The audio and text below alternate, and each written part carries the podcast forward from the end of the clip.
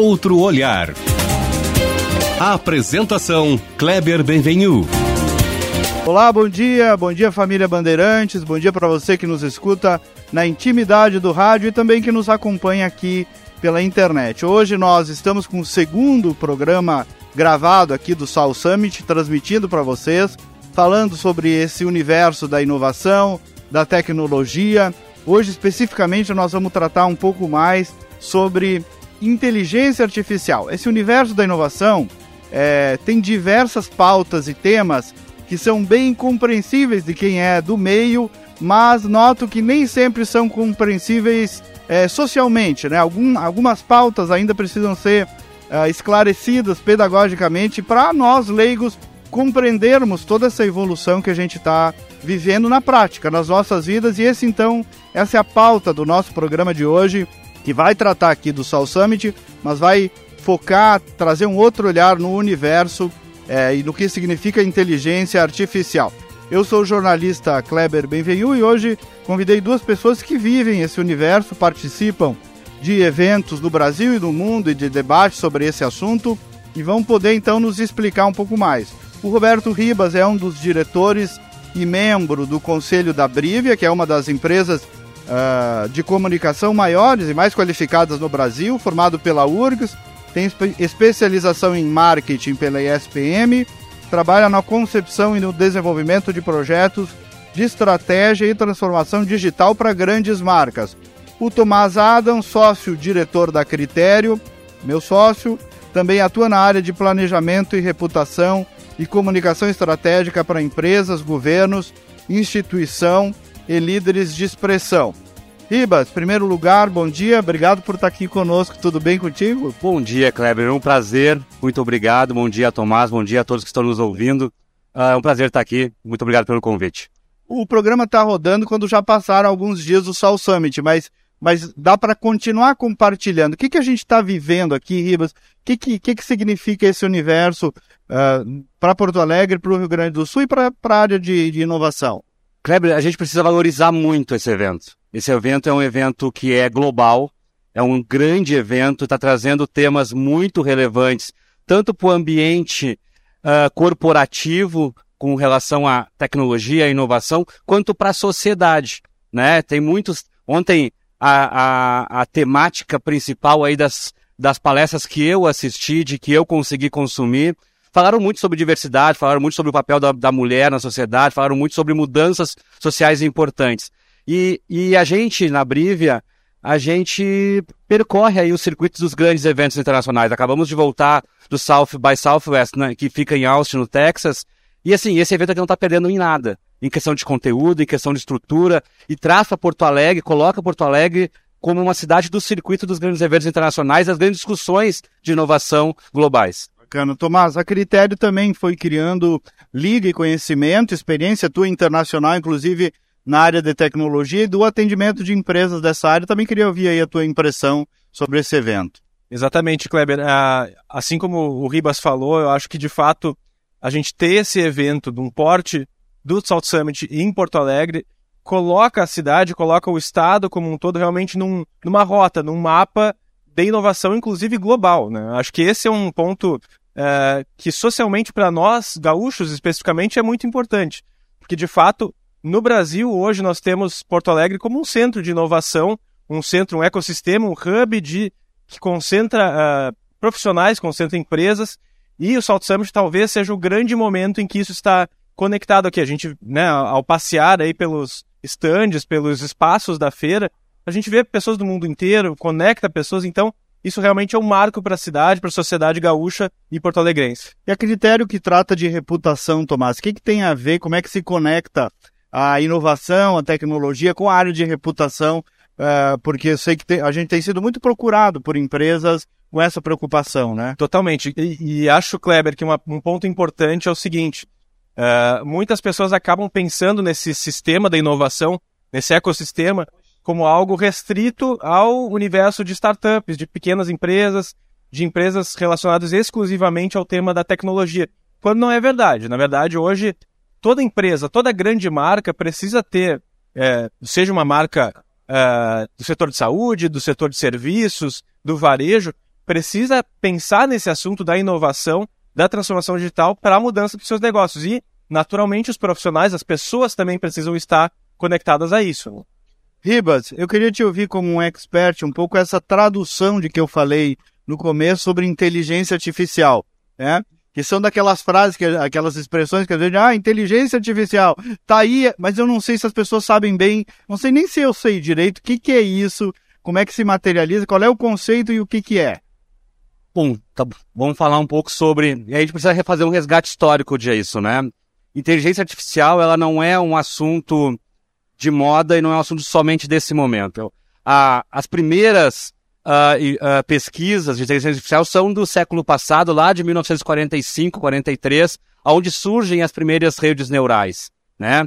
A inteligência artificial, ela se alimenta de, uma, de um ponto muito importante que é dado, né? Então, o que, que nós estamos chegando nesse momento? Um grande volume de dados disponíveis, então ela tem digamos assim, alimento para trabalhar, que é tra tratar desses dados todos, e ao mesmo tempo, em 2017, surge uma tecnologia que mudou um pouco isso, que foi o Transformer, que colocou basicamente essas redes neurais que eram uh, redes de análise desses dados que eram muito específicas e conseguiu colocar isso em camadas. Então, ele é, é possível analisar o dado por um viés semântico, por um viés emocional, por um viés cultural, e aí coloca uma, a, a máquina lendo esses dados com todas essas, com todas essas camadas, ela consegue tomar né, decisão e ler um contexto de uma forma mais, mais ampla.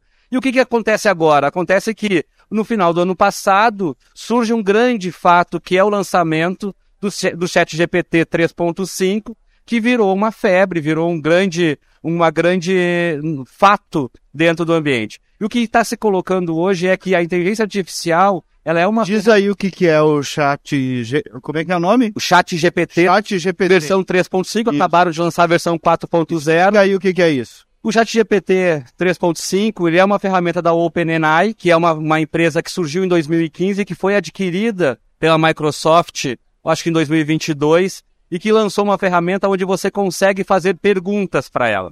E simplificou muito o processo. Né? Ao invés de eu precisar programar e fazer né, uma linha de código para buscar da ferramenta uma resposta, eu simplesmente faço uma pergunta.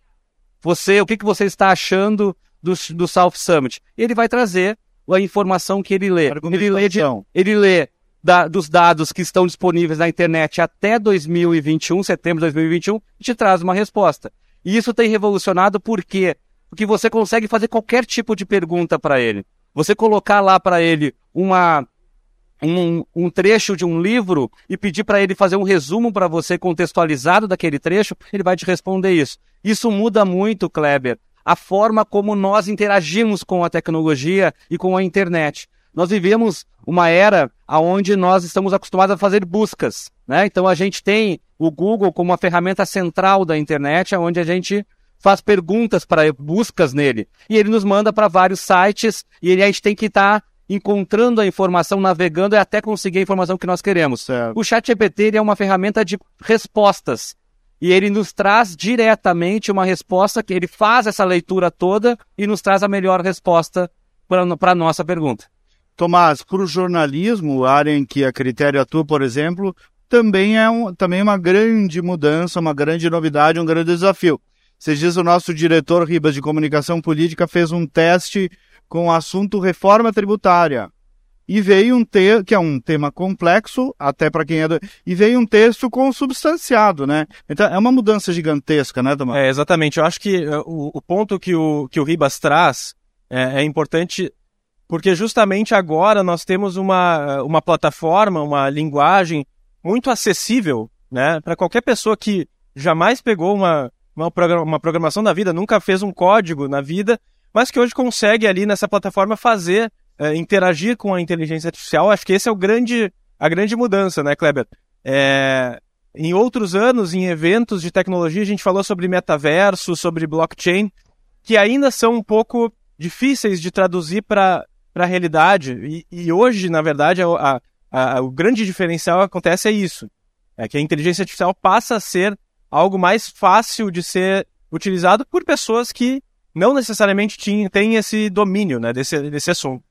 Isso muda, o Ribas e Tomás, em termos de mercado de trabalho? Sempre vem aquela preocupação das pessoas: ah, vai tirar o meu lugar, vou ser substituído por um robô. Isso é mito? Tem um pouco de realidade? Como é que é? Eu acho que são as duas coisas, Kleber. Assim, eu acho que essa é uma das grandes temáticas em torno da inteligência artificial, que é assim, quando que a máquina começa a tomar decisão, a interpretar, a criar, né? Porque hoje existem ferramentas que te ajudam a criar. Uh, a, a discussão muito em torno de que o quão criativo é a, a, a inteligência artificial, mas uh, ela vai impactar, obviamente, o mercado de trabalho. A gente tem escutado, inclusive, uma troca de, de nome, nomenclatura, de inteligência artificial, IA, para inteligência aumentada. Ou seja, é uma ferramenta que aumenta no, o nosso potencial de trabalho, o nosso potencial produtivo, seja no potencial aquelas questões mais mecânicas que nós fazemos, quanto também a nos dar um ponto de partida para o processo criativo, né? Hoje, quando a gente vai, um artista vai criar uma música, muitas vezes ele parte do ponto zero. E ele pode hoje usar essas ferramentas para falar, olha, cria aí para mim um primeiro draft, um primeiro rascunho de uma música sobre o clima. E aí a ferramenta vai ler e vai trazer uma coisa. Não vai estar tá bom aquela, aquela, essa primeira resposta dela. Mas ali é um ponto de partida onde o artista, com o seu não, talento. Não é mais a folha em branco. Não é mais a folha em branco. Se eu pudesse resumir em uma frase, Ribas e Kleber, sobre essa questão do trabalho, tira trabalho ou não, eu acho que, no fim das contas, a inteligência artificial em si não vai tirar o meu trabalho. Mas uma pessoa que sabe mexer com, uh, com a inteligência artificial pode eventualmente tirar o meu trabalho. Então eu acho que esse é o ponto, o grande ponto de inflexão aqui, que é uh, que os profissionais, as pessoas, quem está nos ouvindo em casa, precisa uh, ter isso em mente, é, bom, eu preciso dominar essa tecnologia, ou pelo menos ter um conhecimento básico sobre ela, porque se um outro profissional que faz a mesma coisa que eu faço, utilizar essa inteligência aumentada, como o Rivas falou, há uma chance grande de a gente uh, perder espaço. Claro. O Kevin Kelly, que é um dos uh, ex-editor da Wire, fundador da Wire, que é uma revista americana focada em tecnologia, ele sintetizou muito bem isso, né? A ferramenta, a inteligência artificial, ela é teu estagiário inteligente, né? É o teu assessor. Como, como o Tomás diz assim, eu não vou perder meu emprego para ela, mas eu vou perder meu emprego para quem sabe trabalhar melhor com ela porque vai ser mais produtivo. Aí tem uma outra questão importante. A gente, a gente vive um mundo muito acelerado onde as empresas buscam muito a inserção da tecnologia para produtividade, né? E o Kevin Kelly fala assim, olha, produtividade é feito a partir de máquinas, a partir de ferramentas, ela te dá produtividade. Agora, humanos são improdutivos. No momento que o humano tenta, vai focar somente na produtividade, ele vai ser substituível. E ele traz assim, olha, tudo que for mecanizado, a inteligência artificial pode fazer tão bem ou melhor que você.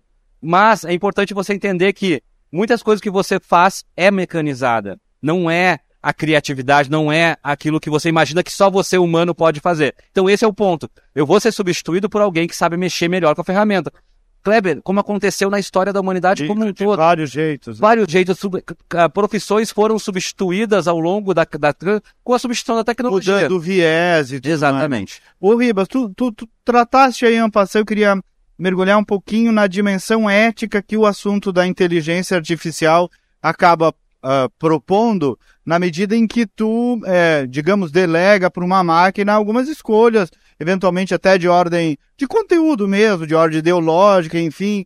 É, o meio já está trabalhando é, essa discussão, é, ela traz consigo uma discussão ética também. É né? um ponto fundamental. Assim como a questão da relação com o trabalho, a, a questão ética da utilização das, dessas ferramentas de inteligência artificial, principalmente essas ferramentas que conseguem criar né, com ferramentas que criam imagens, que criam textos, uh, a questão ética é super importante. Por quê? Porque tem um outro tema que também é super relevante para o tempo de hoje, que é a fake news. E com uma ferramenta, com esse poderio de criação e até mesmo, não somente o ChatGPT, que é focado em imagem, mas com, trazendo, por exemplo, o Mid Journey, que é uma ferramenta de criação de imagens, eu consigo, eu consigo criar uma, uma fake news muito poderosa e aí, utilizando as mídias sociais, eu vou ver. O Yuval Harari acabou de fazer uma, uma, um pronunciamento falando sobre o quanto a gente precisa se preocupar com a regulamentação dessas ferramentas devido ao impacto ético que ela pode ter numa deepfake, ou seja, numa capacidade muito profunda de construir algo. Não sei se vocês viram a semana passada, estava circulando pelo, pelo mundo aí umas fotos do Trump sendo preso nos Estados Unidos, né? E umas fotos, quando você olha, elas são muito realísticas. Claro que quando a gente aprofunda o olhar no detalhe da foto, a gente percebe alguns, alguns errinhos ali. Mas pro, pro olhar humano mesmo... que daqui a pouco já a inteligência artificial já vai ter evoluído a ponto de... Então sim, Kleber, é um viés muito importante. A gente precisa ter o olhar da regulamentação, assim como a gente teve sobre a propriedade dos dados com a LGPT, a gente precisa agora ter uma preocupação sobre a utilização disso, como é que a gente vai uh, uh, criminalizar o uso errado dessas inteligências e como a gente vai cuidar do viés. Um outro ponto importante, o próprio CEO do, da, da OpenAI, uh, pergu perguntado sobre isso, ele falou, olha, a ferramenta, ela lê a internet, ela lê o dado que está lá. Quem produz aquele dado são as pessoas. Então, enquanto as pessoas estiverem produzindo dados com viés, e a gente produz dado com viés, o marketing produz dado Eu com viés. Eu dizer, Ribas, viver é ter viés. Exatamente. Então, então vai ter, obviamente, um viés da coisa. Então é, é importante a gente, como, como humanos, mais o tempo do que saber... inteiro discutindo uma criticidade em torno. Exatamente. Né? E aí a gente coloca uma camada extra aí que somos nós, que estamos acostumados ou nos acostumando a ler somente a manchete. E aí, quando eu vejo uma foto dessas, eu, poxa, eu começo a compartilhar, aí tem um problema muito grande. É. Ô, Tomás, o Ribas também entrou a passar aí quando falou do Trump. É, tu que tem experiência, critério também em comunicação política, eu queria te ouvir sobre a, a influência do universo da inteligência artificial na comunicação política. Tem alguma coisa a ver? Tem algum impacto? Então, com certeza, Kleber. E, e, isso que o, que o Ribas mencionou, né, o caso próprio do Trump mesmo, eu acho que é um, é um pequeno, uma, uma pequena amostra do que teremos pela frente aí, sobretudo nas eleições agora é, municipais do, do, né, as seguintes e depois também nas nacionais. Eu acho que uh, necessariamente essa questão uh, da, da criação de conteúdo por inteligência artificial vai ser uma pauta muito arriscada e muito importante para os candidatos uh, entenderem como, como trabalhar. Né? Na verdade, é, se eu pudesse dar dois caminhos aqui, eu acho que, claro, a, a questão da regulamentação é importante, mas é, é, é preciso fazer uma, uma conscientização maior realmente sobre o, o uso e, e, sobre o que é fake news e o que podemos, é, podemos entender como uma, uma, uma, uma, notícia verdadeira ou algo que precisa né, ter, ter uma verdade por trás. Então, acho que esse é um ponto, porque assim, é, como temos os vieses né, que acabam surgindo nesse tipo de, de ferramenta, quem é o juiz dessa história, né? Ah, então fazer uma fake news com um candidato X, ah, talvez não seja tão ruim, mas um candidato Y não pode. Como assim, né? Quem, quem define isso? Né? Qual, é o, qual, é o, qual é o caminho certo? E aí, de outro lado também, eu acho que necessariamente as candidaturas, os candidatos, os gestores públicos precisam ter empresas, uh, equipes que têm um, uma expertise na área de gestão de crises, gestão de, de risco, porque esse risco da, da fake news pode acabar com, né, com uma candidatura, pode acabar com um... É, fake news de inteligência artificial. Exatamente, é isso aí. É, pode acontecer. Ribas, eu queria é, entender um pouquinho mais, a gente deu exemplo aqui, alguns exemplos, queria entender no universo das empresas, outros exemplos, assim, factuais até para a gente entender a aplicação de, da inteligência artificial, algum case já que a própria Brivia esteja fazendo ou lidando para as pessoas, ou, ou outros exemplos, as pessoas conseguirem materializar ainda mais concretamente a aplicação da inteligência artificial no universo das empresas. Bom, Kleber, eu acho que temos aí, antes da gente entrar no fato, acho que dá para a gente colocar essa aplicação em duas, em duas esferas, tá? Uma esfera interna, que é basicamente a busca pela produtividade, fazer mais com menos, então utilizando a inteligência artificial para predição, antecipando movimentos estratégicos, antecipando iniciativas e até mesmo simplificando muito a primeira página, né, dando o trabalho um pouco mais avançado. Essa é uma grande, uma grande busca das, das organizações na multiplicação da inteligência artificial. Para fora, é na conexão com as pessoas, na conexão com os seus consumidores. E aí, essa conexão a partir de uma melhor experiência para esse usuário. Ou seja, eu consegui entregar um produto, um serviço mais personalizado. A personalização, o olhar um a um, né, é a grande busca do marketing historicamente. A, a, a inteligência artificial agora está tornando isso mais viável, para que eu consiga entender. Mais viável e mais escalável. Tá? Mais escalável, exatamente, isso em grande escala. No sentido de que eu consigo entender exatamente quais são, aprendendo com a minha interação com o Kleber, eu consigo entender melhor quais são os, os seus próprios movimentos, o que que para ele é mais conveniente, para que que para ele é melhor, para que para ele tem valor. E aí eu consigo trabalhar isso. E aí, por exemplo, na Brivia nós estamos utilizando muito a aplicação de inteligência artificial na gestão de mídia, né? Na gestão de como que a gente diz, direciona os investimentos de mídia para aquelas ferramentas que melhor performam antecipadamente, né? Fazendo um trabalho muito de aprendizado com o histórico e aí predizendo, olha, quando você do segmento tal aplica certa verba para certo objetivo de marketing é o melhor usar essas e essas e essas ferramentas, porque essas ferramentas, esses, essas mídias vão te trazer um melhor resultado. É, e na verdade, é, Ribas, pegando esse teu ponto, se me permite, eu acho que agora, é, esse é um exemplo é, que tu trouxeste de um processo é, que pode de alguma forma ser mecanizado, ser automatizado, e acho, Kleber, que a grande questão agora é, que as empresas, as marcas, cada vez mais precisarão buscar profissionais que tenham um, alguns soft skills, né, como se fala, alguns diferenciais, algumas características que sejam mais uh, profissionais mais criativos, que consigam uh, lidar, né, com, com esse universo que talvez essas uh, tarefas diárias, cotidianas, que são substituíveis, digamos, por algo mais mecanizado, isso necessariamente vai, eventualmente, vai passar por um, né, por um caminho de inteligência artificial. Isso, por exemplo, na Critério, nós, nós também fazemos muito. Então, ah, Precisamos de um texto, uh, transformar um texto de três parágrafos de um cliente jurídico em algo mais sucinto. De um parágrafo, por exemplo, a gente pode utilizar a inteligência, a inteligência artificial, mas, evidentemente, aquele texto final vai precisar de um olhar humano, vai precisar de um olhar criativo, um olhar uh, que conhece espe especificamente o que o cliente precisa. Então, é, é um pouco esse, é, esse jogo de dois caminhos, né? tanto da, de utilizar o que a inteligência artificial tem para nos oferecer, mas também dar esse, essa visão criativa, né? Essa visão. Claro. Cara, tu tá aumentando a tua capacidade, né? Uma inteligência aumentada. Você faz, pede para ela fazer o trabalho bruto e ela te traz o trabalho bruto e você refina no final. Exatamente isso. Uma outra aplicação, a, a, o Google acabou de lançar e está tá, tá desdobrando isso nos Estados Unidos e vai vir pra, rapidamente para o Brasil, uma ferramenta chamada BART que é uma resposta ao OpenAI, mas já inserida na sua plataforma de Gmail, na sua plataforma de, do, de docs e presentations, que é onde você consegue, por exemplo, ele permite que você, numa, numa lista de 5, 6 e-mails sobre o mesmo assunto, você peça para ele, olha, não consegui acompanhar essa lista toda de e-mails, faz um resumo para mim do que, foi tratado aqui.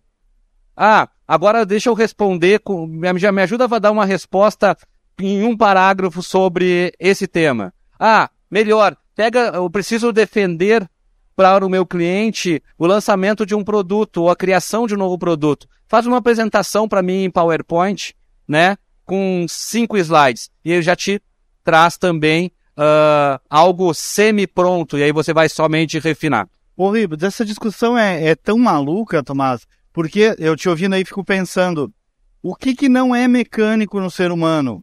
né? Tudo, quase, tudo disseste, quase tudo é mecânico. O que, que sobra? Um pouco de emoção, de alma, de dimensão espiritual, de intelecto, criação humana, né? Que talvez seja o que mais importa. Então, esses dias eu disse até no comentário da Band, isso tudo, inovação, ajuda a sobrar tempo para o que mais importa, né? É um pouco uma reflexão filosófica. E ajuda a nos desenvolver ao que realmente importa, né? Que é isso. Essa questão da criatividade. É, que é insubstituível. Que é insubstituível. A gente tem falado, né, Kleber, no mundo corporativo há muito tempo sobre o soft skill, que é exatamente essas competências humanas né? Que não é somente a competência técnica. Não adianta eu ser um bom técnico. Isso. Eu preciso ser um técnico capaz de me Ah, não adianta mesmo. colaborar. É. né? Então, cada vez mais a gente precisa focar como humanos na busca dessas competências. De novo, citando o Harari, ele fala que nós temos quatro grandes habilidades do século XXI, né? Criatividade, colaboração, comunicação e senso crítico. Quatro Cs aí. É nisso que a gente vai conseguir ou deve focar a nossa capacidade de aprendizado, em comunicar bem, em sermos criativos, sermos críticos, né? E aí tem a ver com aquilo que a gente, quando a gente é impactado por uma fake news, pô, deixa eu entender melhor isso. Deixa eu ter uma capacidade melhor de entender se isso aqui é uma verdade ou não, e não simplesmente ah, aquilo ali faz bem para o meu pensamento, para o meu viés, e eu ajudo a compartilhar. Então, além dessa camada técnica, nós temos essa camada da inteligência emocional, que é exatamente essas, essas habilidades, e também tem uma, uma, uma competência espiritual, que é aquilo que tem em torno da gente. Eu acho que é nisso que a gente vai focar, e aí fazer o trabalho bruto mais rápido vai nos dar tempo de conviver mais com a família, conviver mais com os amigos, fazer aquilo que realmente interessa. Fico feliz de te ouvir, porque eu, eu, sem ser um técnico da área, no meu comentário falei exatamente o parecido disso. Quer dizer, no fundo, no fundo, inovação tem a ver com qualidade de vida. Que é nos deixar tempo para o que mais importa. Para tomar um chimarrão, um vinhozinho também, né? Também faz parte. Eu queria ouvir de vocês, como é que está essa discussão? Vocês que foram aí em grandes eventos mundiais também, Estados Unidos, Espanha, Portugal, vocês dois foram. A discussão aqui e lá fora está parecida sobre inteligência artificial? O Brasil está na mesma camada assim de evolução? Eu acho, Kleber, que o, o Brasil, ele, ele é um país que está, em- está caminhando por uma maturidade digital maior. Nós já temos aqui alguns diferenciais nossos e até questões, talvez, justamente de soft skills muito brasileiras, né? Da criatividade, do empreendedorismo. Então, naturalmente, a gente acaba eh, ganhando alguns passos nesse sentido. É claro que tem outros termos eh, e, e temas como infraestrutura, por exemplo, que mesmo na Europa, né, um, um continente rico, lá há uma discussão muito grande sobre, ah, bom, quem vai pagar essa conta do 5G, né? Quem vai pagar essa conta da, de toda a estrutura necessária para que isso ah, seja colocado em prática. Então, eu acho que nós temos aqui desafios muito grandes, mas, de fato, a gente tem uma maturidade quase que intrínseca à, à sociedade brasileira, como, ah, né, as pessoas daqui, por isso, porque nós somos criativos, nós somos empreendedores, a gente consegue colocar isso para fora. É um pouco esse esse o caminho que a gente está vivendo. Kleber, eu acho que a gente está na discussão. Nós não estamos protagonizando ainda a discussão. Perfeito. A discussão ela acontece muito no ambiente americano, no no- na, na aplicação da tecnologia, no ambiente europeu, nos impactos da tecnologia. Então, quando você vai para um Web Summit, por exemplo, que acontece em Portugal, a discussão sobre a- a- o impacto dela na sociedade, com relação à- ética, com relação a ao impacto no trabalho, ela é mais vibrante, ela é, ela é atuante do que nos Estados Unidos, onde nós estamos falando muito mais da aplicação mercadológica, corporativa. Mas brasileiros, e até mesmo, por, ex- por exemplo, no último SXSW, que aconteceu em Austin, agora no início de março, a delegação brasileira foi a maior delegação estrangeira do evento, com mais de 2.500 pessoas lá, que mostra que o mercado brasileiro está conectado a essas grandes discussões e está, de certa forma, trazendo para aplicabilidade. Mas ainda estamos